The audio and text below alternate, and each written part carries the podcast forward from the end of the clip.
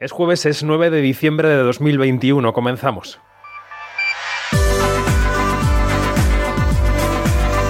Quinótico. Cine, series y cultura audiovisual con David Martos. Onda Cero. Estamos a punto de acabar 2021 y de las 20 películas más taquilleras de estos 11 meses y pico, al menos 10, al menos la mitad, son secuelas, partes de sagas, de universos conocidos o con protagonista que ya habíamos visto otras veces, como James Bond, como Viuda Negra o como Cruella de Vil. Lideran la lista Fast and Furious 9 y Venom 2. Después Santiago Segura que sí que este año traía una historia original a todo tren destino Asturias. Mucho de lo que nos gusta ver es algo que ya hemos visto, caminos que ya hemos transitado. Le ha ido muy bien a Harry Potter y también a Frodo con su vuelta a la cartelera 20 años después. ¿Qué nos pasa? ¿Solo nos gusta lo que triunfó en un tiempo pasado que recordamos con mucha nostalgia? ¿No se hacen cosas ya tan buenas como antes? ¿No estamos dispuestos a descubrir las que sí se hacen? ¿O es que el dinerito, la publicidad, se invierte únicamente en estirar esos chicles que ya hemos masticado? Hoy en el observatorio hablaremos de la fiebre re, remake, reboot, recycle, eso y los estrenos, eso y las noticias de la semana, todo en Quinótico. Soy David Martos y empezamos. Quinótico, Onda Cero. Se acelera la temporada de premios, cada vez van cayendo más fichas del dominó. Hoy no ha podido venir David Noriega, venir virtualmente, porque él viene virtualmente. ¿Y a quién hemos llamado? ¿A los cazafantasmas? No, a David Iglesias. Quinótico, lo que tienes que saber. Digo lo de los cazafantasmas porque ya has oído en la portada David que hoy hablamos de sagas y de remakes y de reboots y de re todo. Bueno, a ver, Buenos yo no me he traído. Buenos días, buenos días lo primero. No me he traído peluca ochentera, eso es- en eso he fallado. Ni una aspiradora, porque a- sabes que los ambiente. cazafantasmas iban con una aspiradora captando Iban como con un- una especie de. ¿Cómo se llama esto para fumigar los árboles? Mochila fumigadora. No pues algo así, algo así, pero para fumigar fantasmas. Luego en el observatorio hablaremos de los cazafantasmas. Este sábado se entregan los premios Forqué en Madrid, se entregan los premios del cine europeo en Berlín de forma telemática por la pandemia, una ceremonia que primero iba a ser medio online y luego va a ser online entera. Y en Estados Unidos está votando la crítica, los críticos están votando, siguen votando y de momento la cosa está muy repartida. Los premios más importantes que se han repartido hasta el momento allí son los de la crítica de Nueva York. en los que Drive My Car ha sido elegida por los críticos de Nueva York como mejor película del año. Es un drama japonés sobre un director de teatro en Hiroshima y lo ha dirigido Ryusuke Hamaguchi, no Tamagotchi, Hama- Hamaguchi. El chiste es un poco malo. Y está basado, perdóname, en un relato del escritor Haruki Murakami. Mm. Este es más bonito, este nombre. Es, esta película también es la candidata japonesa a los Oscar. Y la otra cinta que sale triunfadora de estos premios es El poder del perro, de la que se ha hablado mucho aquí en Quinótico. Sí. Con el reconocimiento para Jane Campion en la dirección, Benedict Cumberbatch como mejor actor protagonista y Cody Smith McPhee, que se ha llevado el premio a mejor actor de reparto. Fantástico en la película. Además, Paul Thomas Anderson ha sido elegido como mejor guionista por Licorice Pizza y Maggie Gyllenhaal como mejor debut en la dirección por su cinta de Netflix de los la, la hija oscura, la han traducido al español. Y Lady Gaga, David, pues ha dado un gran paso de cara a estos premios Oscar al haber logrado por la crítica de Nueva York el premio a la mejor actriz por su versión de Patricia Reggiani en La Casa Gucci. Pero a ver, ¿cómo va el conteo? ¿Cómo van el resto de premios de la crítica? Bastante repartido. La crítica estadounidense está más bien dividida. No hay una clara favorita de momento en esta temporada de premios. Licorice Pizza va de momento en cabeza al haber sido elegida como la mejor cinta del año por los críticos de Atlanta y también por la NBR, la Asociación Nacional de Críticos de Cine. En Sunset la elegida ha sido Dune de Denis Villeneuve. En Washington el premio ha sido para la británica Belfast, que todavía no, no hemos podido ver aquí en España, no se ha estrenado en salas, pero creo que es en enero de, de 2022. Clausuró el Festival de Sevilla esta película. Bueno, pues es Belfast de Kenneth Branagh, la que ha sido elegida en Washington, y los críticos de Detroit se han decidido por otra cinta británica, Cyrano, dirigida por Joe Wright, además de Drive My Car, que hablábamos, que fue la que ha ganado en Nueva York. Cirano que ha recibido muy buenas críticas en el Red Sea Film Festival que se acaba de estrenar en Arabia Saudí. Es decir, que todo está floreciendo en medio de la pandemia absurda, cerramos y abrimos a la vez, en fin. El cine continúa, no sabemos eh, por cuánto tiempo, pero sí hay unos premios de críticos que este año van a concentrar todas las miradas. Son unos que se llaman los Critics Choice Awards. Los que sean muy aficionados al cine y a las series sabrán de lo que hablamos, pero quienes no lo sepan, o quienes no hayan oído Quinótico en los últimos meses, deben saber que son unos premios de periodistas que están buscando reemplazar sobre todo en relevancia a los Globos de Oro que ya sabéis que cayeron este año en desgracia, ¿no? Van a dar sus premios el día 9 de enero, los Critics' Choice, que es el mismo día elegido por los Globos para no sabemos qué, si habrá ceremonia o qué, y van a anunciar sus nominaciones de cine el próximo lunes 13 de diciembre, como los Globos. Muchas casualidades ahí. De momento los Critics' Choice ya han lanzado las nominaciones de televisión. En las que la favorita es Succession, esa serie que tanto te gusta a ti, con, nuestra, con esa banda sonora que además hemos escuchado mucho en Quinótico, Sí. y que opta al premio en ocho categorías. Le siguen Evil y Mare of Easttown, que tienen cinco nominaciones cada una. Luego tenemos series como Ted Lasso, This Is Us, WandaVision de Marvel o The Good Fight, que tienen cuatro nominaciones The Good Fight cada tiene que ganarlo todo. El juego del calamar, además, se ha convertido en la primera serie que logra tener con un idioma distinto al inglés, está en coreano, una nominación a mejor serie dramática. Y luego en esa pelea entre plataformas, pues HBO lidera las nominaciones a los Critics' Choice Awards al sumar 20 nominaciones frente a las 18, cerquita, cerquita, que ha conseguido Netflix. Mm. Y hablando de los globos, eh, se resisten a caer en desgracia, como decíamos. Primero se quedaron sin el apoyo de buena parte de la industria, de los representantes. Decían que no iban a mandar a los actores a una organización pues, que había tenido prácticas supuestamente corruptas, que votaba un poco de oído, que se dejaba invitar a viajes, que se repartían los cargos, en fin. Primero cayeron los talents, luego se quedaron sin ceremonia televisiva porque dijo la NBC que no les iba a emitir la ceremonia. Bueno, pues cuenta Variety, eh, la revista Variety, que están reclutando celebrities para las nominaciones del próximo lunes. Sí, la revista ha anunciado que ha tenido acceso a una carta firmada por la propia presidenta de la Asociación de la Prensa Extranjera de Hollywood, en la que invitaba a formar parte del anuncio de, estas nominaciones a distintas celebrities. Veremos a ver si lo consiguen o no. Esto era algo habitual antes de la pandemia y esta crisis que atraviesan los Globos de Oro. Por ejemplo, en 2019 el anuncio de la lista de nominados contó con, con Dakota Fanning, también con Tim Allen y Susan Kelechi Watson. Veremos qué pasa estos días si consiguen atraer algunos nombres potentes de cara, de cara al lunes. Va a ser divertido el lunes, habrá que estar pendientes a ver, a ver cómo hace cada uno de los dos eh, premios las nominaciones y a ver qué sale, porque claro, los globos ahora quieren demostrar que son súper diversos, que están en el cambio y a ver qué es lo que han nominado, qué miedo me dan. Se estarán vigilando a ver unos a otros. Hombre, cómo- cómo lo claramente. Y por completar el panorama de premios, al cine español le ha ido bien, muy bien, en las nominaciones de otro premio de prensa que existe en Estados Unidos, que como veis hay muchos, son los Satellite Awards. Le ha ido muy bien porque la Academia de la Prensa Internacional se ha fijado este año en esos títulos españoles y ha nominado a El Buen Patrón a Mejor Película de Habla No Inglesa, que competirá por ese premio con otras como Fue la Mano de Dios o Titanic. Buenas noticias también para Madres Paralelas porque Pedro Almodóvar ha sido nominado a Mejor Guión Original, Alberto Iglesias, el compositor, hará lo mismo en la categoría de banda sonora y Penélope Cruz figura entre las nominaciones a Mejor Actriz Protagonista. Ojo que Pedro Almodóvar lleva el mismo camino que cuando compitió los Oscar por Hable con ella, que no le mandó la Academia Española a los Oscar a competir, pero lo nominaron por fuera como mejor guionista y ganó el Oscar. O sea que a ver qué ocurre. Estamos a pocos días de que llegue la nueva película de Spider-Man o Spider-Man y antes de volver a ver a Tom Holland enfundado en ese traje del hombre araña, hay que decir que lo próximo que va a hacer es bailar. Pues eso parece, porque durante la promo de Spider-Man No Way Home en Londres, el pasado fin de semana, Holland anunció que se va a poner zapatos de claqué. Lo hará en un biopic de Sony sobre el actor, cantante y bailarín Fred Astaire, mito del cine de Hollywood y Mm. que formó pareja de baile pues, en muchas películas con Ginger Rogers. Por ejemplo, títulos como Volando a Río o Sombrero de Copa. Tom Holland reconoció que aún no le han dado el guion, pero sí pudo confirmar que va a protagonizar esta película. Y ya contamos aquí que la película Eternals había sido censurada en algunas regiones del mundo por la presencia de una pareja gay en el metraje. ¿Qué ha pasado con West Side Story? Que en principio es una película, es un remake de una película de hace 70 años. Bueno, pues algo ha pasado. O mejor, ¿qué va a pasar con esa película? Pues que de nuevo varios países del Golfo Pérsico se oponen a que las películas muestren las diferentes realidades en cuanto a orientaciones sexuales, identidades sexuales y West Side Story, la versión de Steven Spielberg que llegará a los cines españoles en un par de semanas, no se va a proyectar ni en Arabia Saudí, ni en Kuwait, ni en Qatar, porque no ha pasado la censura. Es verdad que no existe una razón oficial, o no la han dado ellos aparentemente, pero según la revista estadounidense Deadline, el motivo sería la presencia de Anybody's, un personaje que es transgénero y a quien da vida Iris Menas, que es un actor, una actriz, una persona no binaria. Bueno, un, una- o un intérprete, ¿no?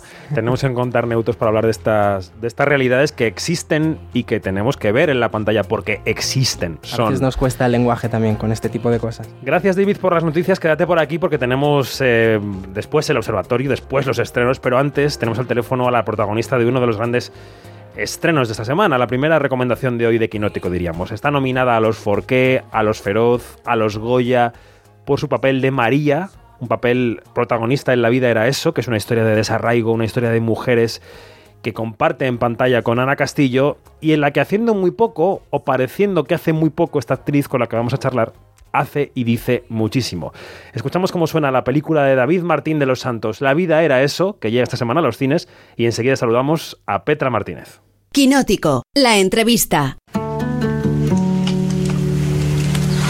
Je m'appelle Verónica. Je partage la chambre avec toi. ¿Eres española? Yo también soy española. Muy bien. ¿Estás bien? ¿De dónde eres? Pues nacer nací en Almería. Pero ahora me venía aquí de temporera. Es que aquí te pagan guay, ¿sabes? Y te hacen contrato. Madre mía, la que salía en Madrid, ¿eh? ¿Pero qué ha pasado? Pues que la gente está hasta el coño. Piensa en algo bonito. ¿Lo tienes? Sí. Vale. Ahora piensa que estás en un sitio que te gusta. Petra Martínez, ¿qué tal? Buenos días. Buenos días, pues muy bien, aquí esperando esta llamada maravillosa. a pocas horas de estrenar La vida era eso, que es una película que ha tenido un viaje largo, porque el estreno ha tardado en llegar, ¿verdad? No, es que hemos tenido tres fechas de estreno, pero entre el confinamiento, entre el todo, pues ha sido un retraso, otro retraso, hasta que ya por fin, el día 10 de diciembre de este mes, pues eh, ya se puede decir que está estrenada. Está recibiendo críticas buenísimas por tu interpretación en la película y muchas de ellas coinciden en que con muy poco, con poco diálogo, con gestos muy contenidos, dices mucho. ¿Eso se toma como un piropo, Petra? Bueno, eh, yo creo que sí, ¿no? A mí me parece de piropo, me, parece un halago.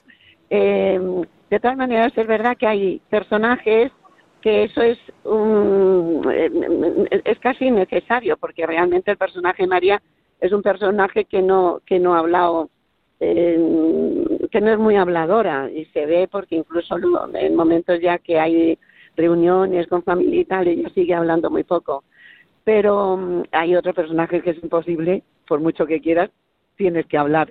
Este eh, para mí ha sido como un regalo que me ha hecho David Martín de los Santos porque es un personaje que sí que he tenido que, yo soy muy gesticulera y he sido y soy, tanto en cine como en televisión y en teatro ya ni te cuento, eh, soy muy de manos, ojos, cejas y, y aquí me ha gustado mucho porque realmente ha sido muy bonito el trabajo con David, porque él, me, me, los comentarios siempre era, es eso, pero no necesitas tanto, eh, da menos. Y es muy bonito porque es como medir, ¿no? Los sentimientos, eh, las emociones de alguna forma, eh, que de pronto, pues, eh, estamos hablando de un personaje que media película es un medio plano o primer plano. Y es verdad que necesitas mucho menos gestos, la cara. La, la cara gesticula incluso estando quieta. Efectivamente. la, mía, la mía, como no se está quieta, eso lo he tenido que trabajar mucho, pero me encanta que me halaguen con eso que me estabas diciendo, que con poco texto, poco eh, y, muy poco texto y gesto, pues que doy lo que requería el personaje. Para mí es un halago maravilloso, claro. Mm. Pues eso, lo que decimos, que de momento la crítica está a tu favor, los premios de momento también, porque tienes tres nominaciones, los Forqué, los Feroz y los Goya, has hecho un completo. y tengo de, Andalucía también. Y de Andalucía también. estoy encantada. O sea que estás ahí, eh, bueno, a las puertas de que igual cae alguno. Eh, ¿Por qué crees, y luego iremos con tus conexiones personales, ¿por qué crees que este personaje y esta historia están conectando también con la gente a todos los niveles, Petra? Bueno, es que yo estoy asombrada. Yo he estado en, festivales que el premio, hay en muchos festivales que hay un premio de, público, un premio de jurado normal como mejor película y un premio de jurado de gente joven, de gente, el, jurado está compuesto por gente muy joven, eh, que da un premio de eso, jurado joven para la película. Es que nos han dado bastantes premios la gente joven. Y es muy curioso porque yo he ido a los festivales, por supuesto, y he visto en el patio de butaca mucha gente joven. Entonces, eh, pues, y, a la gente ya de una edad. Pues yo creo que es una película que David lo ha hecho muy bien. Yo muchas veces pienso, como un chico tan joven, eh, puede haberse metido tanto en el, en el cuerpo de, de una mujer con ciertos problemas muy, muy interiores y cómo los ha, los ha definido también y cómo eh, esa especie de em, lo que hace ella al final, que no creo que jorobe el que lo oiga el público, la sensación de, de salir de, un, de una vida un poco anodina, o no sé cómo llamarla, eh, sin, sin cambiarse de, de ropa, sin cambiarse de, de cara, de gestos, de nada. Y sin embargo, él lo, lo ha hecho. Hombre, yo también tengo algo que aportar ahí, pero eso es muy, pero a la hora de crear ese personaje, digo, ¿cómo lo ha podido captar em, eh, de una señora de setenta y tantos años ese, ese dolor al principio, esa especie de, de mm, felicidad al final. Y, y eso para, para David me parecía que era, que era muy joven para entenderlo, pero lo ha entendido perfectamente. Y yo creo que eso fundamentalmente es por lo que a la gente le gusta, o sea, que es un personaje que, lo ha hecho creíble y que se identifica, nos identificamos las mujeres, pero de pronto es una cosa que a lo mejor lo, la gente joven le puede sorprender, ¿no? Que una mujer mayor, en, en, o sea, realmente lo que la película dice que no hay edad para para volver a empezar una vida o para mm, seguir una vida, pero de otra forma distinta, ¿sabes? Yo creo que eso es lo que lo que gusta y lo que atrae. Bueno, es que esa es la historia de la película, ¿no? Una mujer eh, que emigró al extranjero eh, joven, que ahora lleva una vida, como tú decías, anodina, y que de repente, por una serie de circunstancias en la vida, ella se cruza con Ana Castillo, por ejemplo, tampoco diremos mucho sobre lo que pasa. Bueno, eh, claro, cuando yo te digo lo de la gente joven, también tenemos que contar que en el cartel, en el, como coprotagonista de la película está Ana Castillo, que es una, es una actriz que tiene mucha eh, o sea que está muy ahora en el como candelero. Sí, sí. Bueno, pues lo que te digo, que, que, tu personaje em, vive esa vida anodina y de repente sale de ella. Eh, tú, tú, claro, tú, Petra, eres actriz y las actrices de tu edad habéis tenido una vida quizá distinta a otras mujeres de tu edad que han tenido otras profesiones y otras vidas. Pero ¿tú crees que hay mujeres de tu quinta que pueden ver la película y decir, pues igual me animo a darle un cambio a esto? Hombre, yo espero que sí, porque además es un cambio que es interesante, porque lo que te decía antes, que no es un cambio que de pronto se vaya a, vivir fuera de la ciudad donde vive, que deje a su marido, que deje...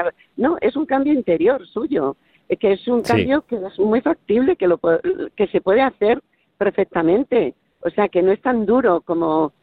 No es tan duro porque mm, la, las mujeres y los hombres pues llevan un tiempo casados y yo soy de la opinión de que aprecio, cariño se tienen, o sea, que te quiero decir que hay, está muy bien las separaciones, pero que no es una cosa de decir, no, después de 20 años se tiene que separar uno.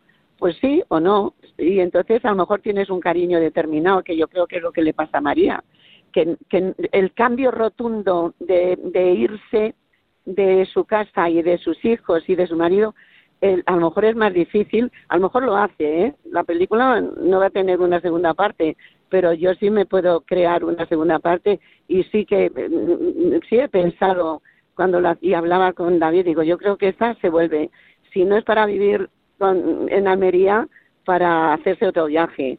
Eso es lo que yo pensaba. Pero el cambio que propone es un cambio que es muy bonito porque lo puedes hacer sin contando solamente contigo. ¿Sabes? O sea, es una decisión que tú haces, que te planteas. Entonces yo creo que sí, pues habrá algunas mujeres y hombres, ¿eh? que yo también pienso que de pronto eh, eh, hmm, también hmm. los hombres tienen un momento que es mm, después de trabajar en un sitio que no te ha gustado durante toda tu vida, te jubilas y es un aburrimiento de vida, pues a lo mejor también te puede producir esa sensación de decir, bueno, voy a buscar algo que no cambie eh, todo el exterior que tengo alrededor, que estoy bien, pero yo estoy con necesidad de, hacer algo, de pensar en algo, de cambiar algo interior. Sí, yo creo que sí puede eh, repercutir en, alguna persona. Es que eh, yo no sé si si eso si te ocurre es porque ya lo tienes pensado. Yo no sé hasta qué punto el cine, el teatro y la televisión puede puede producir cambios eh, fuertes pero cambios leves yo creo que sí, que es mm, que cambia. A veces hay gente a la que solo le falta un pequeño empujoncito leve para tomar una decisión, ¿eh? que es la gotita que colma el vaso, es así. Es verdad, pues yo creo que eso sí puede ser. Eso que dices sí puede ser. Mm. Y me encantaría ¿eh? pensarlo. Oye, em, decíamos, hay consenso entre la crítica, los premios te sitúan ahí al menos como nominada, ya veremos lo que te cae, Petra.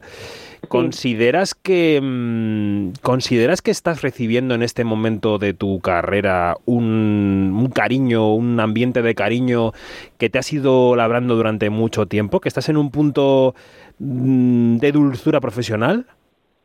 Yo sí, sí lo creo. O sea, a ver, yo creo que yo llevo trabajando muchísimos años. Siempre he tenido la sensación de que la gente no tenía aprecio en los grupos que, que hemos compuesto. Em, yo siempre he sentido el cariño de la gente. Lo que pasa que ahora lo noto mucho más y el hecho de estas nominaciones para mí, pues eh, es ya un premio grande. A mí me gusta mucho que, que reconozcan que por lo menos he trabajado mucho y que, ¿sabes lo que te digo? Y que eh, cuando me dicen, ¿tú crees que ya es hora de que te den eh, las nominaciones? Por lo menos yo digo, es que hay mucha gente que no lo que no lo hemos tenido durante muchísimo tiempo porque son premios que es uno al año eh, pues si hay cuatro, los que sean son seis al año, claro. somos miles de actrices y de actores. Yo me siento que, eh, que si no me lo han dado antes, no me siento como decir, joder, me lo tenía, para nada, ¿eh? O sea, ya no me lo han dado y lo agradezco de corazón. Digo, joder, qué bien, pues que han pensado, han visto la película, les ha gustado, les he gustado yo, pues eh, me lo dan. Pero no me parece que es muy tarde, aunque sea muy mayor, no me parece que es muy tarde. Mi carrera ha estado siempre, mm, para mí, bastante bien. He tenido mucha suerte eh, haciendo el teatro que he hecho, que me ha gustado, con la gente que he querido eh, me ha gustado hacer lo que he hecho de cine, pues he tenido tres protagonistas, La Soledad con Jaime Rosales, eh, eh, Nacidas para Sufrir con Miguel Alvaralejo y esta, La Vida era esto con David Martín de los Santos. Y luego he hecho pues algunos segundos papeles y terceros y cuartos y casi figuración. Pero, y lo que te quede, Petra, ¿eh? que, que, claro, que no podemos pensar que esto es el, vamos, que es la culminación de nada, que no, que estás, que sigues ahí en, el tajo. Sí, sí, sí, sí, sí. No te, y además tengo muchas proposiciones, o sea que estoy bien, estoy contenta. Lo que pasa que yo estoy muy feliz también en la que se avecina, ¿sabes? Me lo paso muy bien haciéndolo. ¿Y, qué le dices a la gente que considera que ese trabajo, el trabajo de la que se avecina, es un trabajo como con poco prestigio? Eh, bueno, eso mm, yo cada vez veo que es menos gente, pero sí hay gente que piensa que trabajar en una cosa así como la que se avecina en televisión, pues no tiene el prestigio de, de una película, pues como esta, La vida era eso. Yo creo que son dos cosas completamente distintas que no tienen nada que ver y para mí trabajar en la que se avecina no es cuestión de prestigio, no prestigio, como lo otro tampoco, es un trabajo que me ha gustado mucho hacer y que me lo paso muy bien. Y en, y en la que se avecina, pues mm, ahí yo siempre he luchado por un público popular, eh, en la que se avecina lo es, mm, popular, no es, un, es una serie que ve mucha gente y, y yo disfruto viendo que, que la gente disfruta eh, yo disfruto haciéndola y cuando veo que la gente disfruta mucho, que gente me dice, oye, pero es que yo me pongo un capítulo por la noche y duermo como un bebé. eh, pues es eso, yo creo que en los momentos en que estamos viviendo tiene que haber de todo, pero por supuesto tiene que haber cosas que te, que te, que te quiten un poco de la cabeza ciertos problemas que hay que son muy profundos y que nos están jorobando mucho la vida. Pues, pues te animo a que sigas con tu teoría porque me parece, me parece brillante. Trabajar por un público que está ahí y que necesita evadirse, entretenerse, escapar.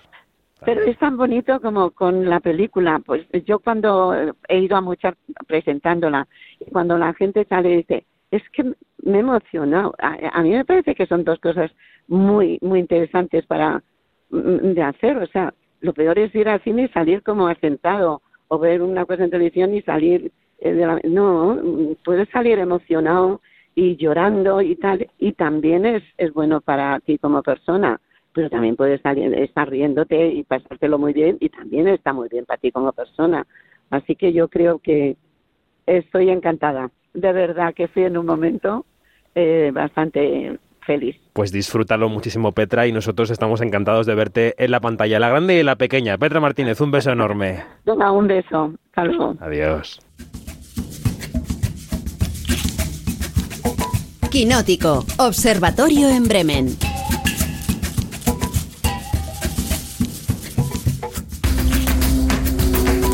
Maravillosa Petra Martínez. Hoy en el Observatorio de Quinótico, como decíamos en la portada, nos hemos propuesto hablar de ese fenómeno triple que es a la vez una bendición y una condena para Hollywood. El fenómeno remake, el fenómeno reboot, el fenómeno recycle, porque al final es reciclajillo David Iglesias de todo lo que está por ahí en el ambiente. Totalmente, totalmente. No hay nada más valioso que las marcas, las sagas, las franquicias, la propiedad intelectual de los estudios y de las plataformas.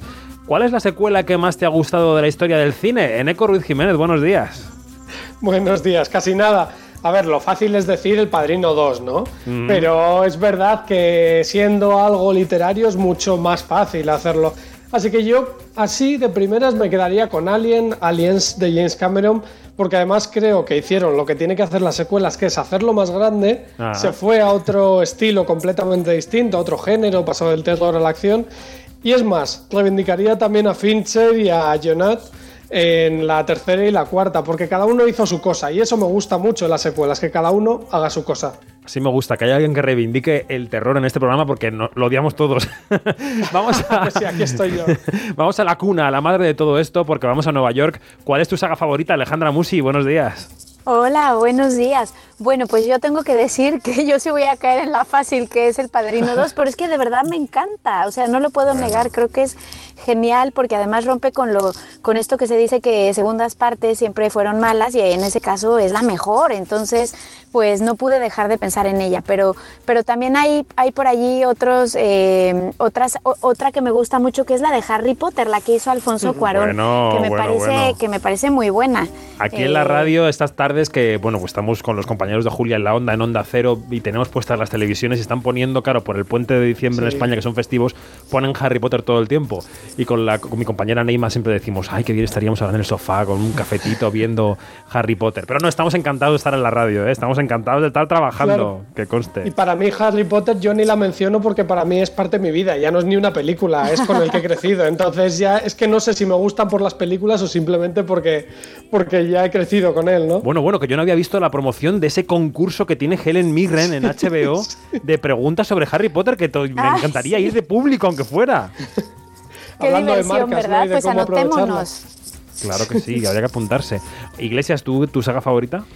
Pues seguramente es Harry Potter también. Piratas del Caribe fue para mí mucho en mi infancia. mía, pero ¿cómo dices Piratas del Caribe? En mi infancia es que significó muchísimo. Yo era, me disfrazaba de pirata todos los carnavales. Todos. Pero yo creo, que mi, yo creo, que mi, favorita todavía no se ha estrenado, que es Avatar 2. Porque como lleva tantos años haciéndola.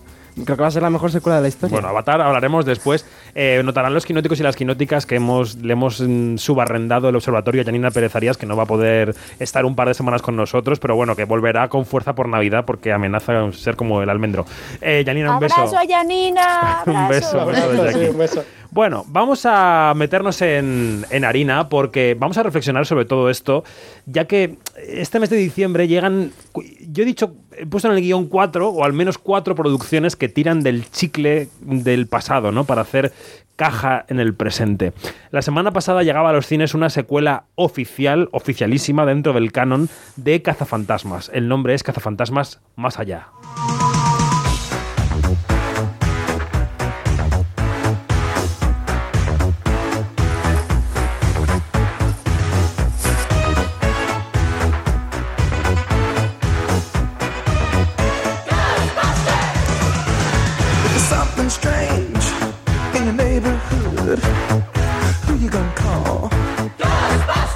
Este Who una call clásico de Ray Parker Jr. porque es que la nueva película de Cazafantasmas no solo vive, respira su pura eh, nostalgia. O sea, es que es pura nostalgia. Aquí creo que 3 de 4 hemos visto la película. Tú incluso, Alejandra, estuviste en la premiere en Nueva York. Así es, así es, David. Y la verdad es que tuvo un aire pues muy chulo porque estaba llena de fans, pero no crean que fans pues de nuestra época, que oye, que estamos muy bien todos y muy bien conservados, no tiene nada, nada, nada, nada, nada malo, ¿verdad? Pero también muchísimos jóvenes. Fue muy sorprendente ver eso, que es una, que es una saga, una, una, una película que sigue atrapando nuevas generaciones. ¿No te pareció que se estira mucho de ese chicle de la nostalgia en la película, Alejandra? ¿Sabes qué creo, David? Que era una película muy difícil de hacer una, una secuela si no tocabas la nostalgia. Entonces creo que sí que tira mucho de ella, pero, pero también creo que la necesitaba y que está bien justificada. Empezando porque, bueno, sí, bien, bien, lo sabéis, pero el padre, Jason Reitman, es el que creó todo esto, perdona, Ivan Reitman uh -huh. es el que creó todo esto, y fue su hijo Jason el que continuó con esta saga y la retomó. Entonces, pues ya desde el hecho de que esté el hijo, ¿no? Eh, retomando el proyecto del padre, de estos personajes que él contaba que le, les tiene un cariño enorme porque creció con ellos y como que son parte de su vida, creo que hubiera sido quizá también un error quitarle, quitarle esa parte, es la que la hace quizá muy auténtica, ¿no? Mm, ahora os contaré qué me parece a mí, pero bueno, voy con Eneco. ¿Eneco qué? ¿Ghostbusters más allá qué? Lo primero, yo me emociono hasta escuchando la música, entonces es difícil no emocionarse, ¿no? Y yo me emocioné con la película, he de decirlo, porque al final te apela la nostalgia y la diversión. Y además, McKenna Grace es una estrella de futuro a la que hay que seguir, hablando del futuro y no tanto la nostalgia, ¿no? Pero es verdad que a mí sí que me pareció que cada guiño, cada escena tiene un guiño que parece casi un gag, un homenaje de aquellos que hacían en Los Simpsons, ¿no? Todo el rato que decías, ah, sí, esto es de esa película. Y está constantemente queriéndote hacer eso.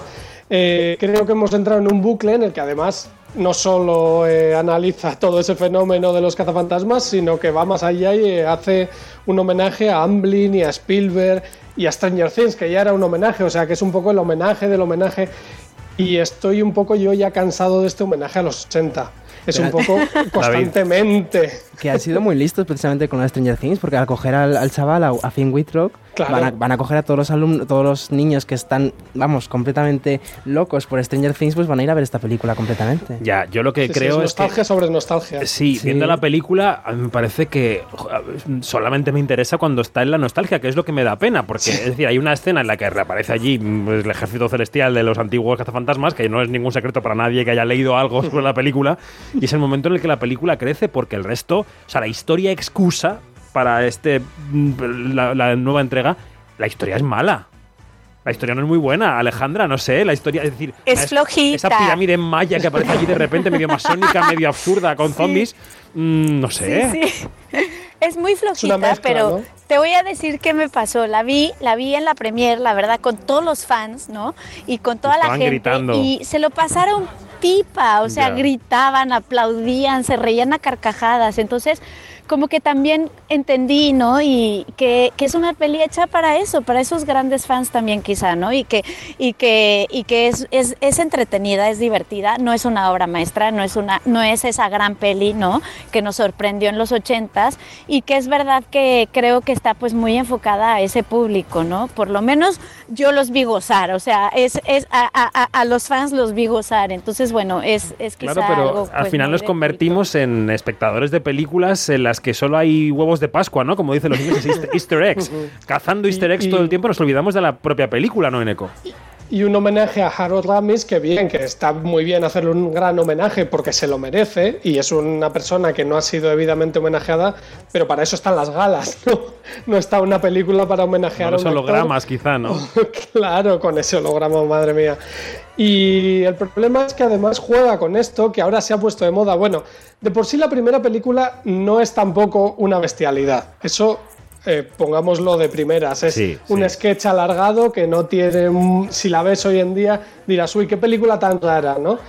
Pero es verdad que entra en esto de las recuelas que llamamos ahora, que es un concepto que ha, que ha nacido ahora y que es, son secuelas, que son secuelas y al mismo tiempo son nuevas sagas porque borran parte de lo anterior. Claro. O sea, es, hemos llegado al, al extraño caso de mezclar reboots y secuelas. No sé, no sé, no sé en qué vamos a acabar en todo esto de la nostalgia. Sí, porque hace poco pudimos ver una versión femenina de los cazafantasmas, uh -huh, las cazafantasmas, es. en las que también tenía, por cierto, un cameo Bill Murray. Eh, y luego, claro, es que es, es que es difícil, ¿no? Lo de diferenciar entre cuáles están dentro del canon, las que están fuera del canon, quién decide cuál es el canon, porque no nos estamos metiendo con el tema de Marvel, pero en Marvel tiene ahí toda una rama, una familia política que intentan abrazar ahora, ¿no? Eh, Sí, que no está dentro pero en Marvel canon. es más fácil, ¿eh? Para difícil, difícil están las sagas de terror. O sea, Halloween, que tiene 13 películas, Bueno. y básicamente cada película lo que te hacía era borrarte la anterior, porque no les había gustado, porque no había tenido éxito por H, hasta llegar a tal punto de extrañeza que hace unos años cuando David Gordon Green estrenó la nueva, decía, no, no, es que yo me he olvidado de las 12 anteriores y es una secuela directa a la primera, y ahora la nueva es una secuela directa a la otra mía, cosa que es una cosa loquísima, ¿no? Mira, yo- Porque ¿cómo le explicas a alguien esto? No entiendo, a veces no entiendo nada viendo algunas películas porque yo, eh, que he visto muchas mm, películas en mi vida, hay algunas que, que no he visto por avatares de la vida, porque se te escapan, porque no has llegado, porque lo que sea. Y hay homenajes mm, a homenajes del homenaje que tienes que tener tantas referencias en la cabeza. Yo estaba viendo Cazafantasmas y, y enfocaban a lo mejor algún objeto así como muy lento, ¿no? Y yo decía, Sí. esto debería tenerlo yo que conocer, pero no sé lo que es, ¿sabes? O sea, que sí, que más o menos tienes la iconografía en la cabeza, pero que hay cosas que ya son para, para muy Si tan cafeteros. al detalle, no, sí, sí. En fin, vamos, a, vamos a cambiar a Ray Parker Jr. por Ariana DeVos. I like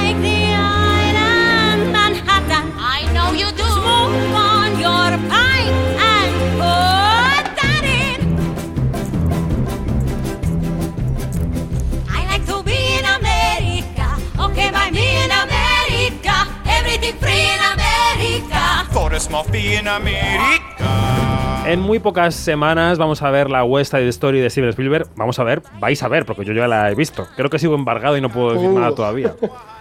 Cuando me desembargue, Lo no sé yo si me van, a, me van a esposar. Bueno, ya la estuvimos comentando aquí la semana pasada con Fernando de Luis Orueta un poquito, un poco el contexto, ¿no?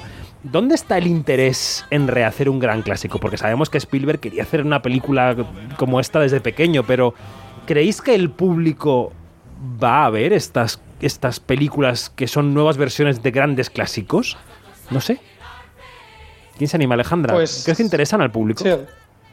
Eh, pues es que mira, yo escuchándote, claro, lo que pensaba es, sí son grandes películas, pero que las nuevas generaciones a lo mejor ya no las ya no las han visto y no y tampoco les interesa mucho, ¿sí me explico? A menos de que se las vuelvas a poner ahí en bandeja y con y con un nombre como el de Steven Spielberg.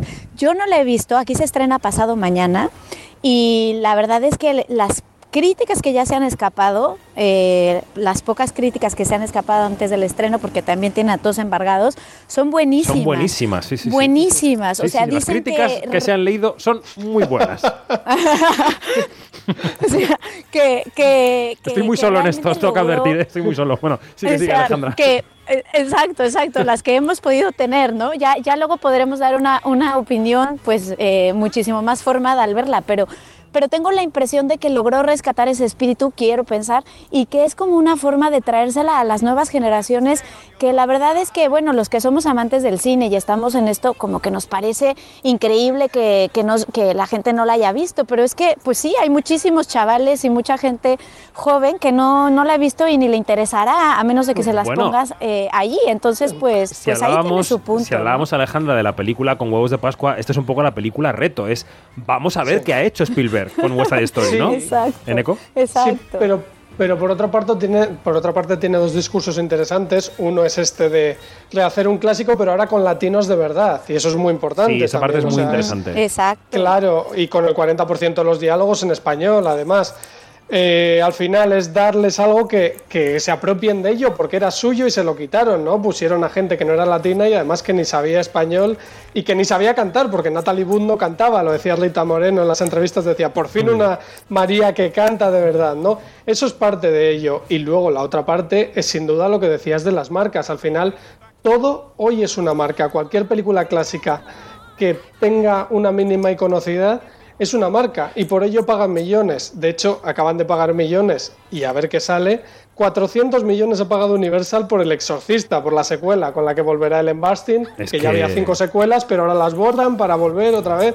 Entonces, claro, es unas marcas que hasta qué punto interesan, hasta qué punto va a interesar por Top Gun 2, que se estrena el año que viene, hasta qué punto interesó 54 Independence Day veces. 2. Claro.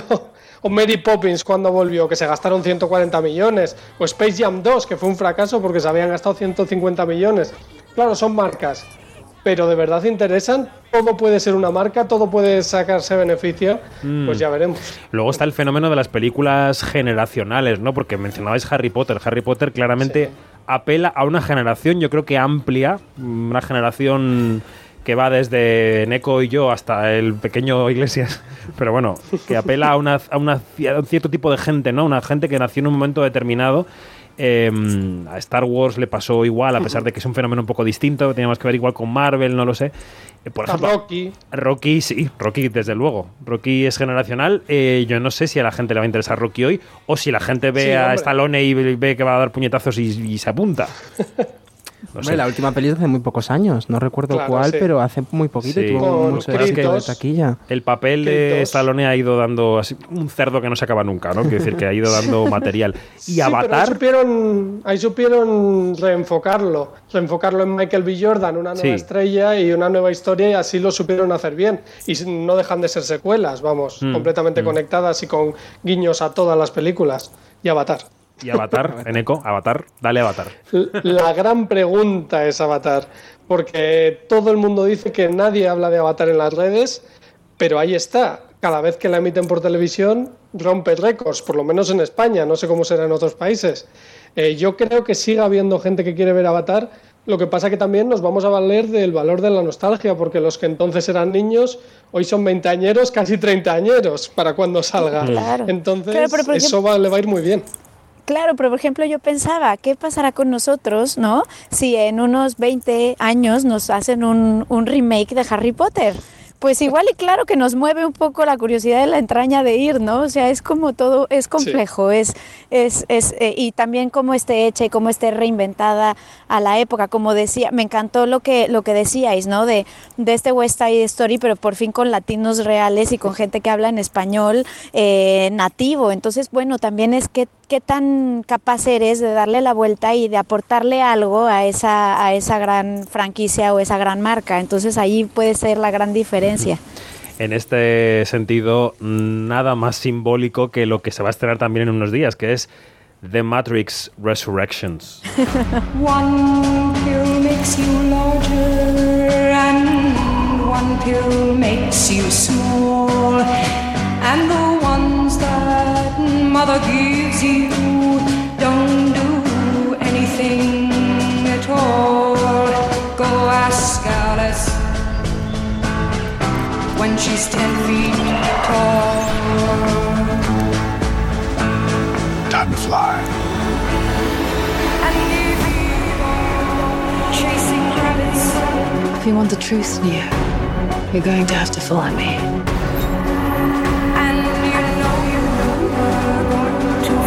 The only thing that matters to you is still here. I know it's why you're still fighting. Es que yo creo que incluso la elección de White Rabbit para el tráiler de la canción ya es compra la entrada, compra la entrada, compra la entrada, ya, ya, ya. ¿No os parece? Sí, pero de nuevo, es ese público, sigue yendo al cine, el público que en los 90 iba al cine, como con Top Gun o como con esas películas. No lo sé. De momento lo que nos parece por el tráiler es que va a ser claramente una recuela también, Sí. o sea que se van a olvidar un poco de la segunda y la tercera y veremos qué hacen, porque yo lo que he leído son cosas muy raras, o sea, de ver esas secuelas incluso en televisión, pero son todos rumores, igual que hizo Tron Legacy o Superman Returns. Es una secuela, pero no. O sea, quiere convencer a los convencidos y a los nuevos. A ver qué sale. A ver, Es que a es ver. arriesgado porque la segunda y la tercera fue como cayendo en cuanto a interés. en cuanto Cayó a claramente todo, sí. Entonces, claro, lo que decía Neko, si, si recupera desde la primera, veremos a ver, pero es arriesgado. Tantos años después, sacar una película, una secuela que sea de una saga que estaba como en decadencia. Lo bueno es que han dejado pasar el tiempo, como Mm. con Jurassic World. Entonces hacen que esas secuelas tengan un poco más de, de enjundia, ¿no? Igual que ahora Hayden Christensen en, en Star Wars vuelve a estar presente, o ¿Quién nos Ewan iba a decir? McGregor después de... claro. o Jurassic. World, que mira la segunda, la tercera, lo mal que lo mal que acabaron, ¿no? Y ahora de repente es otra vez Jurassic Park la gran saga del cine. Mm. Pues tú dale tiempo a algo que enseguida se vuelve nostalgia y vuelve a enganchar un público. Aunque sea malo, otra. Hay, siempre va a haber alguien, va a haber un público ahí al que le interese. Hemos hablado de Cazafantasmas, hemos hablado de West Side Story, de Matrix, que también regresa, y hay una serie que también regresa en cierta medida porque And Just Like That, el- el- el- la vuelta de Sexo en Nueva York, llega a HBO Max esta semana. Eh, Alejandra, como neoyorquina oficial del reino, ¿a ti te interesa la vuelta de Carrie Bradshaw a nuestras vidas? Bueno, aquí es la locura. Eh, la nueva portada de Vogue aquí Sí. ha sido, bueno, un hitazo y, y se está esperando mucho porque, bueno, lo que se espera es que, claro, así como la serie era este momento entre los 30, los 40, ¿no? Ahora ver un poco cómo se vive llegando a los 50 aquí en Manhattan. hay tanto glamour, hay tanta moda, hay tantos tacones o qué es lo que pasa. Entonces, sí que hay expectativa. Vamos a ver si, si eso, se han logrado darle la vuelta y si logran enganchar a ese nuevo público y eh, que, que está, pues estamos, ¿no? No- Yo no tan cerca de esas edades, pero llegaré en algún momento. Te queda mucho Y- todavía. Está muy lejos. Espero, espero, bueno, espero llegar, espero llegar, que, que, que todo, ¿no? Plenamente, bienvenidos los años, pero que sí que hay mucha expectativa, a ver, a ver si se cumple. A veces eso es, va, va contra de las cosas, ¿verdad? El que se espere con tanta, con tantas ganas y tanta ansiedad, pero bueno, vamos a ver qué es lo que han logrado hacer, pero sí que tiene su punto. Y ya solo para, para terminar mi, mi parte, os, os- diré que mm, algo que me contó eh, Bill Murray en la premier de Los Cazafantasmas es que Ujú. ya están preparando la precuela quizá, o sea que no solo ten- Sí, tenemos sí. secuelas, así que a lo mejor ahí nos viene la precuela, así que bueno, ojo, ojo también Pero os quería con eso, ¿no? preguntar, o sea, os quería hacer para terminar la pregunta que me hacía yo en la portada, que es que si no se hacen cosas buenas nuevas, o que si sí se hacen no se promocionan lo suficiente, o si quienes tienen el dinero piensan que somos un poco tontos y que solo vamos a ir a ver lo que ya conocemos, ¿qué pensáis? Pues yo creo que hay un poco de todo. Yo creo que sí se hacen, pero es verdad que, por ejemplo, con Santos Criminales este año, que es la precuela de Los Soprano, Soprano. yo creo que ahí hay un caso claro de a David Chase no le dejan hacer otro tipo de películas porque lo que quieren venderle son Los Soprano, por lo que al final hace la película que quiere hacer, pero le pone entre medias Los Soprano, ¿no? O Matthew Bagan, que ahora estrena The Kingsman, quería hacer una película sobre la Primera Guerra Mundial de acción, le pone la marquita de su saga y ya está, y se hace una película completamente distinta dentro de la saga, porque es lo que les piden los estudios y eso da ciertamente bastante pena, porque no pueden hacer sus propios sus propias películas originales. Sí se hacen y yo creo que hay películas de las que salen ahora que pervivirán, igual que ahora no han pervivido, pero bueno, igual de repente eh, ya sabes que con Netflix pasa esto de que de repente resucita una película que nadie daba un duro por ella. Pasa, pasa, desde Y- luego. Y, y claro, igual hacen secuelas de esa y no Jumanji 25. Ay, Yumanji también, también Yumanji. Es que claro, no, no- no hay un título mítico que Es se que no salve. acaban nunca. No No, no, no. acabaremos nunca. y sí, veremos sí. la quinta de Indiana Jones en todo de nada también, si se acaba estrenando. Sí, En al fin. final viven, son los seriales de antiguamente, esos lobos solitarios, esos vaqueros, que ahora es todo el cine. Es gran parte el problema, ¿no? Y, y qué pena da esas críticas que ves una película y dicen, lo mejor es que quiero seguir viéndoles, que quiero ver una secuela. Pero para eso hacemos películas, para que tengan secuela. Mira, Es- no yo estoy viendo ahora Los Soprano, no la había visto hasta ahora la serie. Voy por la ya por la sexta temporada, o sea que me queda poco relativamente. Y me sorprendo en casa viéndola por la noche y pensando, me da un poco igual lo que ocurre aquí, lo único que quiero es que no se acabe. Quiero Ah. seguir nadando en este pozo, Sí. que es un pozo realmente, porque, yo, porque me angustia la serie, porque cada capítulo es más truculento que el anterior, porque quieres, los odias a todos, quieres que mueran, pero no. O sea, es un poco eso, ¿no? El mejunje, Iglesias. Sí, porque te ahí. metes en el universo, al final es el fenómeno fan. Es mucho más fácil ser fan de una saga que de una peli suelta. Mm, Puede ser Misión Imposible, tiene no sé cuántas. James Bond ahí sigue. Y todas las plataformas se tienen que vender con caras y con marcas, si no, Claro. no hay manera. O sea, eh, si, y si haces una nueva película de Batman, tienes que hacer una serie del pingüino en paralelo. Entonces, todo el Batman, otro que ha mundo tenido así. reboots para aburrir. Y Spider-Man. vuelve caras, Michael sí. Keaton. Sí, sí. Así que. Bueno, pues hasta aquí este repaso al, al mundo saga, al mundo secuela, recuela, precuela. Eh, gracias, Eneco Ruiz Jiménez, un abrazo fuerte. Gracias a vosotros. Alejandra Musi, un beso por ahí a la familia que sé que tienes alrededor. Muchas gracias, un besazo. Se han portado bien, estoy encantada, la Muy verdad. bien. Vamos con los estrenos. Quinótico, lo que se estrena.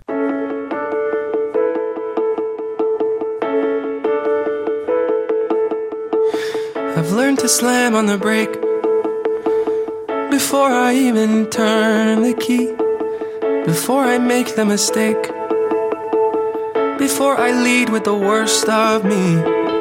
Give them no reason to stare, no slipping up if you slip away. So I got nothing to share. No, I got nothing to say. Step out, step out of the sun if you keep getting burned. Step out, step out of the sun because you've learned, because you've learned. Outside, always looking in, will I ever be more than I've always been? Cause I'm top, top. Bueno, esto que escuchamos es parte de la banda sonora de querido Ivan Hansen, Dear Ivan Hansen, la adaptación del musical multipremiado que gira en torno a la adolescencia, también al drama del suicidio. Empezamos por aquí el repaso al resto de estrenos de la semana, Iglesias. Sí, empezamos con este musical de instituto sobre Evan Hansen, un chico, un joven que tiene un trastorno de ansiedad social. Después del, suici- del suicidio de un compañero de clase y varios problemas más derivados de su trastorno, el joven empieza a escribirse cartas a sí mismo para intentar comprenderse mejor. El ganador del premio Tony Ben Platt, que es el actor del, del musical de Broadway, es Evan Hansen, también en esta adaptación al cine, y junto a él aparecen nombres como por ejemplo Amy Adams o Julian Moore. Es verdad que la crítica estadounidense no ha tratado muy bien a esta película, quizás, quizás ayuda a que estamos cansados de ver a gente de 30 años, ya pues verdaderos señores, con perdón, haciéndose pasar por chicos de instituto. Dice con perdón y me mira a mí, como si yo fuera un señor de 30 años. Porque Yo soy un jovenzuelo de 37, pero perdona. llega un que- momento en el que ya no puedes hacer una película de un instituto. Bueno, si me pongo Pero un tupé puedo hacer de John, de John Travolta en gris, como hizo Mira él. que vuelven las pelucas, las pelucas a Quinótico. Vuelven las, pelu- las pelucas nunca se han ido de Quinótico. En fin, Diario Van Hansen, una película que, que, bueno, que ha pasado por la temporada de festivales también. Eh, creo que abrió el pasado Festival de Toronto. Y seguimos con cine americano porque Don't, a ver si lo digo, Don't Look Up, no mires arriba, que es la nueva película de Adam McKay, está concentrando mucha atención de cara a la temporada de premios. Llega a cines antes de llegar enseguida a Netflix. This is not real. This is not real. This is not real. This isn't happening. Kate, uh, tell me this isn't really happening. I hear there's uh, something you don't like the looks of. We discovered a very large comet. Oh, good for you. It's headed directly towards Earth. This comet is what we call a planet killer. No mires arriba es el regreso de Adam McKay desde el vicio del poder. Ahora vemos a un profesor de astronomía interpretado por Leonardo DiCaprio y una de sus estudiantes, Jennifer Lawrence, que ya se la echaba de menos en la gran pantalla. Pues ambos descubren un cometa que podría chocar con la Tierra en unos pocos meses. ¿Y cuál es el mayor problema? Aparte de que un meteorito se choque con nuestro planeta, pues contárselo al resto del mundo y enfrentarse a presiones políticas, presiones económicas. Y al final es una sátira realmente de cómo la sociedad recibe con desgana, incluso con escepticismo, los descubrimientos de la ciencia. Y no es casualidad que el protagonista sea Leonardo DiCaprio, del que sabemos que es un intenso activista en estos temas contra el cambio climático. El reparto de lujo además lo completan Meryl Streep, Jonah Hill, Chris Evans, Timothy Chalamet y la cantante Ariana Grande. Es el regreso oficial al cine de mi amiga, amiguísima Jennifer Lawrence. No, no podía vivir sin ella en la pantalla. Jennifer Lawrence ha vuelto bien.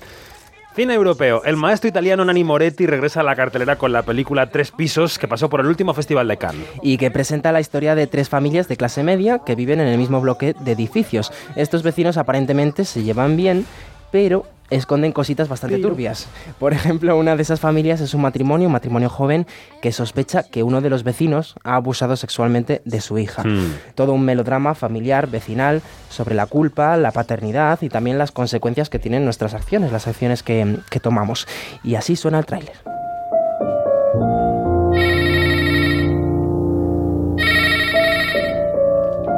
Pronto? Sì, sono io. È mio figlio, È un altro guasto. Si dimentica sempre tutto, a volte anche come si chiama. Hace un rato charlábamos con Petra Martínez, una charla deliciosa sobre la película La vida era eso. Y antes de volver a hablar de cine español, porque hay más esta semana, se estrenan más películas. Ya sabéis que los huecos de la cartelera son los que son y las películas a veces se agolpan. Bueno, pues hay más cine español esta semana. Digo, vamos a hablar de, de una serie que ya hemos mencionado antes, que es una secuela de otra serie. Años después del final de Sexo en Nueva York, llega a HBO Max And Just Like That. The more I live, the more I find that If you have good friends in your corner, anything's possible. Carrie, party of three? Ah.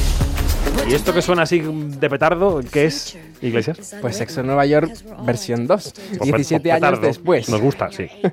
17 años después, es que se dice pronto.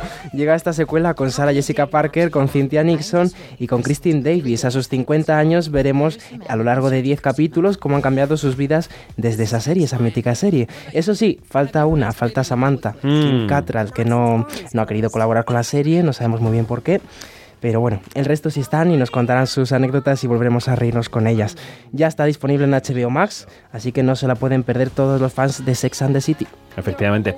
Y lo decíamos, esta semana hay bastante cine español que vuelve a golparse en la cartelera. Hemos hablado de La vida era eso, pero llega también El Lobo, una película con Raúl Arevalo y Paz Vega. Casi todos aquí trabajan mis tierras. Soy como su fuente de vida. Tengo una gran responsabilidad. Amor, vamos a recoger unas muestras, ¿te vienes? Estoy segura de que sabrás entender cuáles son mis prioridades. ¿Cuáles de ellos? Dirigida por Iñaki Sánchez Arrieta, en la que Raúl Arevalo es un biólogo que vuelve a su Valencia natal junto a su mujer con la intención de recuperar el paisaje natural de la albufera valenciana y acabar con la sequía. Pero va a encontrar enfrente a los vecinos de la albufera que han aprendido a aprovechar ese parque natural, incluso con esa sequía. Pero ¿cómo lo han aprovechado? Pues con prácticas ilegales. Y cuando llega este biólogo ven atacada su forma de vida con los cambios de planes que, que les plantea. ¿Y esa escopeta para qué? Disculpen, pero aquí no se puede cazar. Bueno, thriller en la albufera, con Raúl Arevalo, con Paz Vega, también con Joaquín Clement, con Susi Sánchez.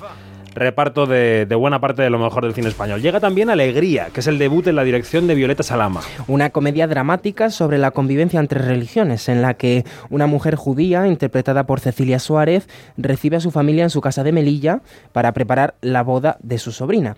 Y habrá conflicto, como en toda reunión familiar, lo habrá con, con su hija, la que hace mucho tiempo que no ve, pero eso sí, tendrá como mayor apoyo y confidente a una joven árabe, que es la que trabaja ayudándola con la casa. Completan el reparto Laia Manzanares, Sara Perls y el argentino Leonardo Sbaraglia. Y por el Festival de Sevilla, por donde también pasó Alegría, pasó el tercer largometraje de Liliana Torres. Es un híbrido entre ficción y documental que se llama ¿Qué hicimos mal? Una exploración de los amores pasados y el pozo que han dejado en nuestras vidas.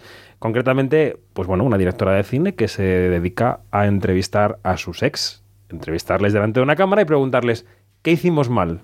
Tú te vas haciendo este experimento, David Iglesias. Uf, creo que me aterra. Y poniéndolo en una película. Pues en la entrevista le hemos preguntado si esas entrevistas fueron reales o no. ¿Y qué crees? ¿Qué dijo? No, yo sé lo que dijo, porque ya la entrevista la grabé en Sevilla, pero ¿tú qué crees que dijo? Capa- capaces de que sea todo verdad, sí, sí, sí, pero hay que tenerlos muy bien puestos para hacer algo así. Bueno, esto es un cliffhanger. Hay que escuchar la entrevista con Liliana Torres que escucharemos en nada, en dos minutos. Gracias, David. Hasta la semana que viene. Hasta la semana que viene, muy bien. gracias. Nosotros nos quedamos con el sonido, con el sonido de esa película de qué hicimos mal y después con la charla que mantuvimos en Sevilla con la directora, con Liliana Torres. Ciao, io sono Lili, era un'amica del tuo figlio Manuel. ¿Y cómo va? Lo de la peli, digo. Soy pobre, como siempre. Soy cineasta. ¿Cómodo cine? Sí, hago películas. ¿Aquí? Eh, bueno, aquí exactamente no. Por aquí ocho, dos primeras, tres caras. Es raro también para mí, ¿eh? I will start describing the relationship we had. Me acuerdo muchísimo de cómo nos conocimos. ¿Tú te acuerdas cómo nos conocimos? We had great moments.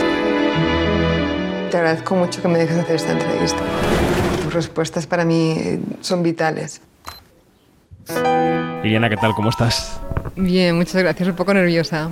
Un poco nerviosa porque es una apuesta de largo de un proyecto que supongo que, que no es de ayer ni de anteayer, ¿no?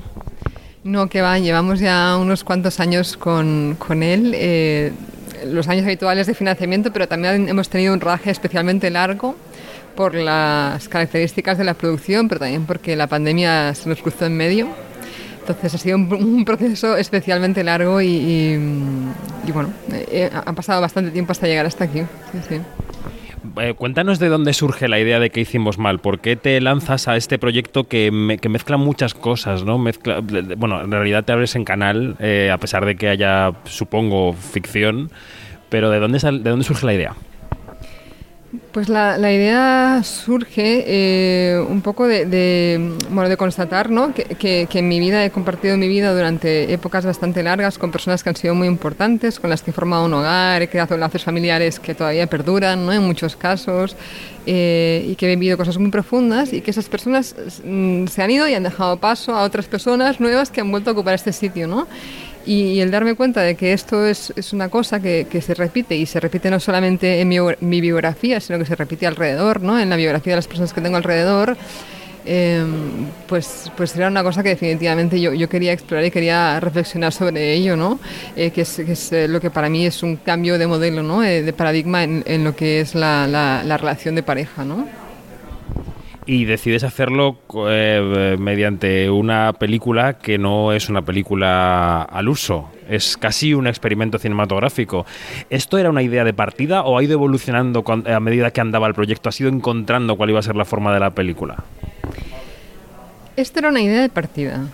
Eh, una idea que, que, que, no es exactamente igual que la, que la original, porque sí que, claro, durante el proceso hay cosas que, que van cambiando, ¿no? Es decir, por ejemplo, las tres entrevistas que hay son eh, tres entrevistas eh, planteadas documentalmente, como documental. La primera, tal cual, la, está en la película, es, es una entrevista documental, rodada a tres cámaras y, la, y lo que se dijo allí es lo que, es lo que hay, ¿no? Reducido, pero es lo que hay. Y las otras dos, eh, eh, por ejemplo, yo quería que también fueran ellos los que estuvieran delante de, de la cámara, pero no accedieron, ¿no? Sí accedieron a hacer la entrevista y la hicimos, ¿no? Y lo que se dice a través de los actores es exactamente, igual con las mismas palabras prácticamente, que me dijeron mis exparejas, ¿no? Entonces, la idea está desde el principio, sí que poco a poco, ¿no? El proceso va transformando las cosas. ¿Y el bastidor en el que se insertan las entrevistas sí es ficcionado o no? Eh, a lo mejor no deberíamos destripar esto. ¿Qué me dices, eh? Bueno, eh, el, el, el, bastidor, lo que, lo que pasa en medio, eh, ahí es, es, una parte, eh, yo diría que es la más ficcionada de la película, y, y, pero sí que es cierto que está, que está basada en cosas que bueno, ya se ven, ¿no? que, son, que son muy, muy, muy del día a día, que, que, son muy, muy realistas, ¿no? y que claro que beben de muchas experiencias mías. ¿no? Claro, en las tres entrevistas... Eh, quizá más en las que tienen como protagonistas a actores que interpretan a tus exparejas, pero incluso en la que, en la real, vamos a poner estas comillas, ¿no? En la real, la primera. Eh, ¿cuánto, ¿Cuánto de real eres tú en estas entrevistas? En el sentido de que todos actuamos en la vida, todos tenemos caretas, máscaras, pieles ante los demás. Pero claro, tú haces una entrevista con una expareja real, por ejemplo, sabiendo que eso está siendo grabado para ser visto no sé cuánto de 100%, cuánto de real eres y cuánto de real era él. Y, es decir, a mí me interesan mucho esos porcentajes de realidad y de ficción, ¿no? Es difícil, ¿eh? Medirlo en términos de, de porcentajes, esto. Eh,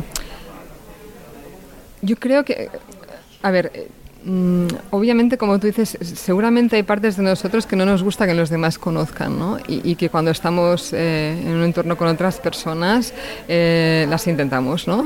Esconder. Y luego habrá partes de nosotros que ni nosotras mismas, nosotros mismos no conocemos, ¿no? Entonces, si quieres esos dos porcentajes, que son muy pequeñitos en esta película, seguramente ahí no, no están expuestos, ¿no? Pero el nivel de sinceridad, honestidad, es, es totalmente real. O sea, es decir, eh, todo lo que se habló, todas las situaciones que se mencionan, eh, todas las experiencias de las que hablamos son de verdad, sucedieron. Eh, todos los sentimientos que ves son reales, afloraron. entonces, me, atrevería a decir, por mi parte, yo creo que por parte de, de, Kilian también, que, que hay, muchísima, un porcentaje muy alto de, sinceridad ahí. Hay algo muy contemporáneo en tu película que es esto de mmm, contarnos para conocernos, ¿no? Es decir, de que necesitamos relatar lo que nos ha pasado para entenderlo, para situarlo en nuestra cabeza, para cerrar heridas. ¿Tú, tú querías ir por este camino? Sí, me, me, a mí me parece que la, la, autoficción, si tiene algo especialmente valioso, es el hecho de que, de que el relato, la historia, ¿no? algo que la, la historia nace ¿no? como una cosa ajena al, al, gran público, digamos, ¿no? que es, es, patrimonio de los autores en su momento y las autoras después, pero sobre todo de los autores, ¿no? que cogen la vida, eh, situaciones ficticias, y con esto crean una parábola para enseñar algo a un público, ¿no? Entonces es una historia ajena que el público lleva a su terreno y de eso eh, crea un aprendizaje, ¿no? Yo creo que lo maravilloso de la autoficción es que va al revés, ¿no? Que, que tú desde una experiencia propia eh, creas un relato y ese relato es a la vez aprendizaje propio porque te ayuda a ordenar eh, los sucesos y los procesos y a la vez funciona como, como relato ajeno hacia un público, ¿no? Entonces, a, a mí eso me parece maravilloso. Es, para mí el gran poder de la autoficción, ¿no? Que, que- que a través, eh, que, el, relato no nace de, de una experiencia totalmente ficcionada y ajena, ¿no? Sino que, que nace primero de una experiencia vivida muy presente, muy, a a lo mejor a veces incluso muy eh, demasiado, ¿no? Intensa en ese momento y que poco a poco se va ordenando para generar ese, ese, ese nuevo, esa nueva reflexión, ¿no? Em, tú decías, cuando yo percibí que mi vida se había convertido en una especie de, em, una suerte de, de, eh, como decir, de serie de convivencias encadenadas, ¿no? Y, y dices, bueno, no solo me pasa a mí, le pasa a más gente, pasa, le pasa a mucha gente. Pero ¿crees que es algo generacional? Es decir, ¿crees que es algo que acaba un poco con nuestra generación? ¿Que a partir de ahora la gente se toma de otra manera las convivencias, las convivencias encadenadas? ¿O no? ¿O esto se está perpetuando en el tiempo? Porque hay una, una de, las, eh, de los personajes en México en- dice, bueno, esto de la pareja ya hay que empezar a olvidarlo, ¿no? ¿Cómo lo ves? ¿Crees que es generacional o que, mm, o que acaba con nosotros? ¿Cómo lo ves? Yo creo que, que- que sí, que es generacional, es decir, yo creo que, que la, nuestra generación, 80, finales de los 70, eh, es una generación bisagra, ¿no? entre un compromiso mm, mucho más tradicional, mucho más vinculado a la institución económica, eh, muy eh, introyectado de ideas del romanticismo por todas partes. ¿no? Eh, entonces, nosotras eh, cargamos con esto, ¿no? esta idea, pero además cargamos con ideas nuevas, que son la mujer puede lo que quiere, no tiene derechos, etcétera, eh, que chocan. eh, estas ideas chocan con la puesta en práctica de la pareja, y ahora hablo de parejas heterosexuales, ¿no? en la vida real. ¿no? Porque así como nosotras se nos han empezado a, a entregar estas ideas, eh, no se reflejan todavía en la realidad de las parejas heterosexuales. ¿no? Y así como los hombres también están haciendo un pequeño trabajo que empieza desde su parte, siguen teniendo unos privilegios que les es muy difícil manejar. Entonces, esto choca. Choca tremendamente en el compromiso y genera muchísima discordancia y muchísimo replanteamiento de, bueno, si las relaciones tienen que ser así, pues a lo mejor no las queremos, ¿no? O las queremos de otra manera, ¿no? Y, y yo creo que en ese sentido nosotras, y en el sentido de que también ahora ya somos seres existenciales, que es algo que las mujeres muy poco a poco hemos ido haciendo un espacio en ese, en ese, en ese lugar, ¿no? Eh, está, está cambiando el cómo vernos en pareja y qué queremos tener en pareja, qué queremos vivir aparte, ¿no? qué queremos sacrificar y qué no queremos sacrificar. ¿no? Son planteamientos que antes no nos hacíamos, no se podía hacer. ¿no? Yo creo que en ese sentido somos una bisagra y creo que las generaciones que vienen después de nosotras eh, viven la relación de una manera muy distinta. Eh, y, y, em, y definitivamente creo que los compromisos que tenían nuestros padres, nuestras madres, no se van a ver reflejados, ni muchísimo menos en las próximas generaciones. También pensaba viendo tu película qué pasaría si las entrevistas las hiciera yo, no por mí, sino si las hiciera un hombre, ¿no? Ya también da un poco igual la orientación sexual en ese sentido, pero si, si este viaje que tú describes, que es el viaje de una mujer, eh, ¿cómo, cómo sería el de un hombre? ¿Sería igual? ¿Sería distinto? ¿Cómo te lo imaginas? ¿O lo haría un hombre? Ya, ese es el... Em, yo creo que es distinto. A, ver, em, yo creo que cualquier persona con, con una intención de investigar algo real eh, puede hacer estas entrevistas, ¿no? Em, pero ahí tiene que haber un, un- ejercicio de, poner el foco hacia, hacia una misma o hacia uno mismo y no hacia afuera, ¿no? Es decir, mientras haya una persona dispuesta a hacer ese, ejercicio con ese foco, yo creo que todo ese proceso se puede dar. Que generalmente los hombres están menos dispuestos a hacer ese ejercicio. Generalmente sí, porque también habéis tenido, no sé si tú, ¿no? Pero ha habido una educación emocional mucho más eh, ausente por nuestra parte, ¿no? Mucho más alejada de, los- de las emociones. Entrar en el terreno emocional es algo que, generalmente eh, a los hombres les cuesta muchísimo más, ¿no? Y que, es bueno que, vaya empezando a deshacerse, ¿no? Pero yo creo que, es el viaje de una mujer precisamente porque eh, estamos llegando a un punto en que las, mujeres, y, las mujeres mm, en un terreno amplio de la sociedad, no ya solamente las mujeres que tienen un privilegio de ser escritoras o ser filósofas o tener un puesto en el que se puedan desarrollar eh, intelectualmente, yo creo que las mujeres en el grueso de la sociedad estamos llegando a un punto en el que, gracias a la sociedad del bienestar, gracias a los nuevos derechos adquiridos, tenemos ese espacio existencial de pre- preguntarnos qué queremos eh, ser en nuestra vida, qué, qué queremos dejar, qué queremos hacer más allá de la maternidad, más allá de todo ese tipo de, de- de biologías. ¿no? Yo creo que ese ser existencial es algo que nos permite hacer estas reflexiones y que antes no existía. Es algo que los hombres han tenido mucho más acceso a ello y las mujeres hemos estado mucho más, em, de alguna manera, sometidas a, todo lo que es la relación, los cuidados, la maternidad, y es algo que poco a poco em, el tener la elección en estos temas nos está permitiendo también construirnos distinto. Entonces, yo creo que este malestar en la pareja y, y esta reflexión que ella hace también se tiene que ver mucho con el tener la capacidad de estar en este espacio. ¿no? Totalmente.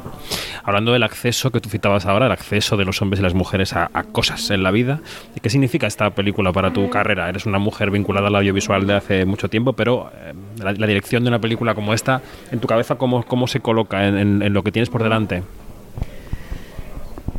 En mi cabeza. em,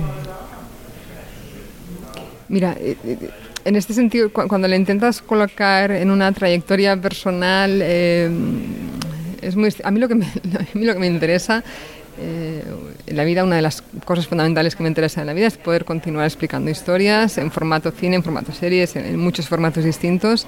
Y, y, y para eso, pues te- te tienes que que acotar a las normas y, al sistema, ¿no? al sistema de financiamiento. Al sistema. Entonces, lo que para mí sería ideal que representara esta película es un mayor acceso em, a, las ayudas, a, las una mayor visibilidad, ¿no? Eh, em, un mayor puntuaje en, esos términos. ¿no? Si, algo tiene que ser ut- utilitario en esta película, solamente es eso. ¿no? Para el resto, no estoy pensando en, si esta película eh, debe ponerme en otro lugar como creadora. ¿no? Todo esto para mí eh, es... em, es algo que no dibujo, no, hago un- no trazo un master plan en este sentido, no, eh, no, soy, no soy capaz. ¿no? Mi cine es algo muy... que sale de otro lugar, no sale desde el utilitarismo, ¿no? entonces no sabría colocarlo en, un- en una línea esto. Interesante. Llevamos mm, tres o cuatro años y es verdad que, que cada individuo o individua es individual y hace su cine, no hay unos, no hay colectivos claros, pero llevamos cuatro o cinco años charlando con directoras de entre 25 las más jóvenes, quizá 40 las mayores, hay una, hay, hay unos- una quincena de años que están haciendo sus óperas primas, que están teniendo mucho éxito, eh, un relativo éxito comercial también, pero sobre todo un éxito en premios, en crítica. Muchas de ellas vinculadas a Barcelona, eh, no solo, pero también Zaragoza, Madrid, pero Barcelona. ¿Qué está pasando o qué ha cambiado para que todos estos nombres de mujer, incluido el tuyo también, estén llegando donde antes no llegaban? ¿Estamos prestando atención a cosas que antes no les prestábamos? ¿O se están haciendo cosas que antes no se podían hacer? ¿Cuál es tu lectura del panorama general de por qué ahora sí parece que de manera incipiente y muy precaria en muchos casos, lamentablemente, hay muchos nombres de mujer que van apareciendo en el panorama cinematográfico español? Bueno, yo creo que, que esto claramente tiene que ver con, con algo que ha sido una confluencia entre unas reivindicaciones que venían desde mucho tiempo haciéndose desde muchas asociaciones ¿no? y sectores audiovisuales, eh, CIMA, Dones Visuals, eh, muchas otras asociaciones ¿no? que, que venían reclamando a las instituciones que se hiciera una política de discriminación positiva y de, y de, y de apoyo ¿no? Eh, claro a, a- a la cuota femenina. ¿no? A la- y yo le llamo cuota femenina porque en realidad es una, una cuestión de porcentajes. ¿no? Eh, y yo creo que, que estas asociaciones que han empujado estos cambios legislativos, institucionales, obviamente eh, están, dando, están demostrando que han sido eh, apuestas y caminos que funcionan y que son válidos. ¿no? Y, y- y- y por un lado, eso tiene mucho que ver en, en- en que estas eh, creadoras hayan podido llevar sus películas a término y exhibirlas en tan poco tiempo. ¿no? Y, por un lado, yo creo que asistimos a esto, por otro lado, asistimos también que había otro camino que se iba haciendo desde hace tiempo, desde las escuelas. ¿no? Eh, las escuelas son son las universidades, en este caso de cine, y al menos la SCAC como yo la viví, es un lugar libre en, eh, en el sentido de que no pone a las mujeres un techo de cristal en ningún momento. ¿no? Eh, nunca te sientes eh, valorada distinta por ser una creadora mujer que una creadora hombre, y es un lugar entonces que te da una libertad y te ayuda a empoderarte. ¿no? Algo que seguramente las cineastas que venían por detrás de nosotros no tuvieron oportunidad, ¿no? Llegaron al cine ya desde una posición en la que se sentían eh, muy minusvaloradas, ¿no?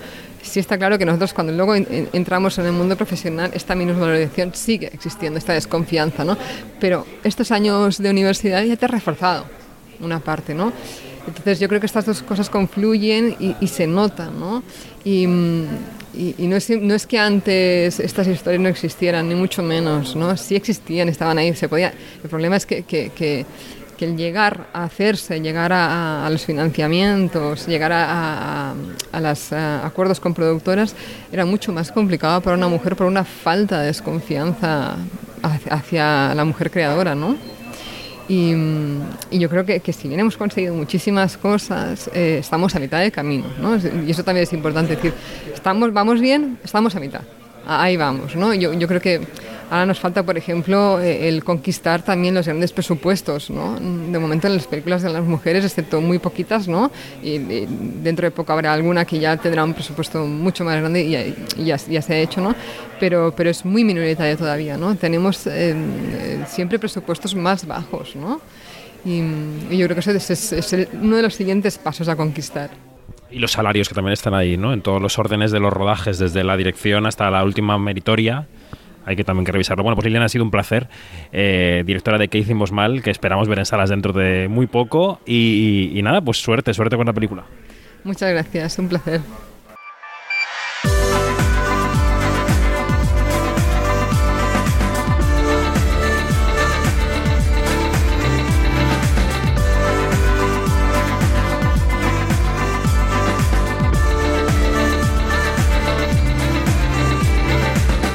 Nos vamos, más información en nuestras redes sociales donde somos arroba quinótico, la primera con K y la segunda con C, y en nuestra página web que va exactamente igual, quinótico.es, primera con K y segunda con C.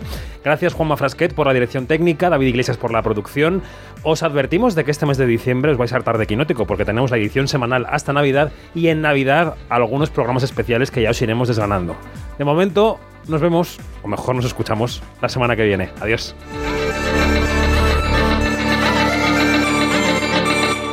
Quinótico, David Martos, Onda Cero.